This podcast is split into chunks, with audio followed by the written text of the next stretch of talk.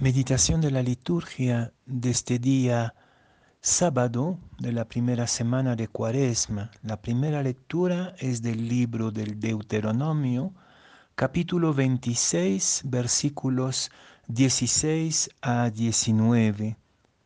Y el Evangelio de San Mateo, capítulo 5, versículos 43 a 48. En aquel tiempo dijo Jesús a sus discípulos, han oído que se dijo, amarás a tu prójimo y aborrecerás a tu enemigo. Pero yo les digo, amen a sus enemigos y recen por los que les persiguen, para que sean hijos de su Padre Celestial, que hace salir su sol sobre malos y buenos, y manda la lluvia a justos e injustos. Porque si aman a los que les aman, ¿qué premio tendrán? ¿No hacen lo mismo también los publicanos? Y si saludan solo a sus hermanos, ¿qué hacen de extraordinario? ¿No hacen lo mismo también los gentiles? Por tanto, sean perfectos como su Padre Celestial es perfecto.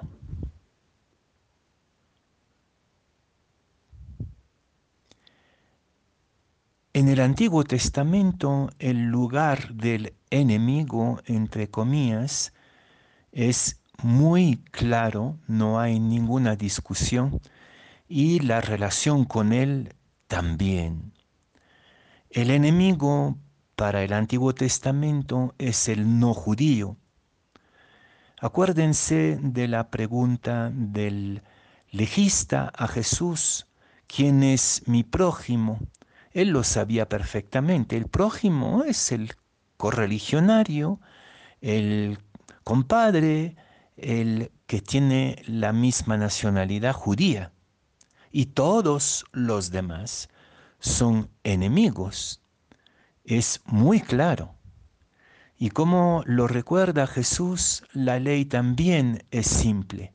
Amarás a tu prójimo, es decir, a tu paisano, a tu correligionario, y aborrecerás a tu enemigo.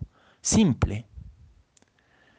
Una vez más, el Evangelio voltea completamente el sentido de la ley en el Antiguo Testamento y la fórmula típica de Jesús han oído que se dijo y yo les digo, pone un contraste definitivo, en particular en cuanto a quién es mi prójimo, quién es mi enemigo y cómo comportarme con ellos.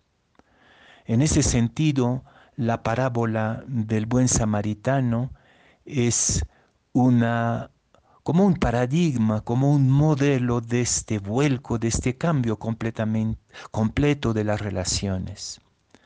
Pero quisiera empezar diciendo que si se trata de amar a sus enemigos, que quizás es la, el mandamiento más extraordinario, más nuevo, más difícil de todo el Evangelio en el capítulo 5 de San Mateo, si hay que amar a su enemigo, primero hay que tener enemigos. El que no tiene enemigos es que anda como un robot, que no molesta a nadie, que no contradice nada, que no enciende ningún fuego. El que es discípulo de Jesús sabe que el Evangelio es un incendio y que por lo tanto provoca enemistades y contradicciones. Si no hay contradicciones en nuestra manera de vivir el discipulado, tendríamos que interrogarnos sobre nuestra coherencia de vida cristiana. Pero también hay otro tipo de enemigos. Hay un primer tipo que es el que no soporta tus opciones por el Evangelio y tu práctica coherente con el Evangelio. Si no hay práctica, no hay enemigos. Pero hay otros enemigos que son los que tú te compraste por tus metidas de pata, por tu carácter, por tus injusticias. también. Entonces hay que hacer una distinción entre los dos tipos de enemigos. Hay que tener enemigos, cuidado que con, tenerlos porque tú te portaste de manera injusta o antievangélica. Pero si los enemigos los tienes porque eres realmente un testigo del reino, entonces alégrate y bendice a Dios. Pero esta, este nuevo mandamiento sorprendente eh, me lleva entonces a una segunda pregunta. ¿Yo puedo yo, puedo yo ser el enemigo del otro? Ah, yo no puedo hacerme el enemigo de nadie, ni siquiera del pagano, del publicano, del malo, del que me ha ofendido. No puedo hacerme enemigo. Y ahí está la novedad, el reto, el quiebre de la relación. Sí, tengo que tener enemigos en nombre del Evangelio. Tengo que reconocer que mi incoherencia me ha eh, comprado algunos enemigos, pero yo no puedo ser el enemigo de nadie. Y ahí también una segunda novedad. Todo ser humano es mi prójimo. Ningún ser humano es para mí un enemigo, es decir, aquel del que me hago el enemigo. Y ese es muy diferente de la bella lectura del Deuteronomio que tenemos en la primera, en, el comienzo de la liturgia. El Deuteronomio insiste y es muy bello en la elección del pueblo de Israel, pero insiste un poco demasiado en que esta elección los separa de los demás. Y por eso va a decir que el prójimo es el elegido y los demás pues que se las arreglen son mis enemigos. No, no, no, no. La elección es de toda la humanidad. También del delincuente, sí. También del venezolano, sí. También del extranjero, sí. También y también y también no hay ninguno de mis hermanos y hermanas, aún entre mis enemigos, que no sea del pueblo elegido. Todos son mi prójimo. Y entonces la belleza de la parábola del buen samaritano es esta transfiguración del enemigo. Cuando el samaritano se acerca al herido del camino, él sabe perfectamente que su enemigo es un judío, es un judío, y entonces mira, se acerca a su rostro, se compadece de sus heridas y ¿qué ve?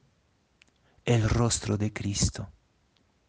Y el herido del camino que ve que su enemigo samaritano se acerca a su rostro y ve el rostro del samaritano, ¿qué ve? El rostro de Cristo. Y cuando juntos, cargado el herido sobre la montura del samaritano, se dirigen a la a la hospedería y se encuentra con el hospedero. ¿Qué ve el hospedero? El rostro de Cristo en el samaritano y en el herido. ¿Y qué ve el herido en el hospedero? El hospedero, el rostro de Cristo. ¿Y qué ve el samaritano en el rostro del hospedero?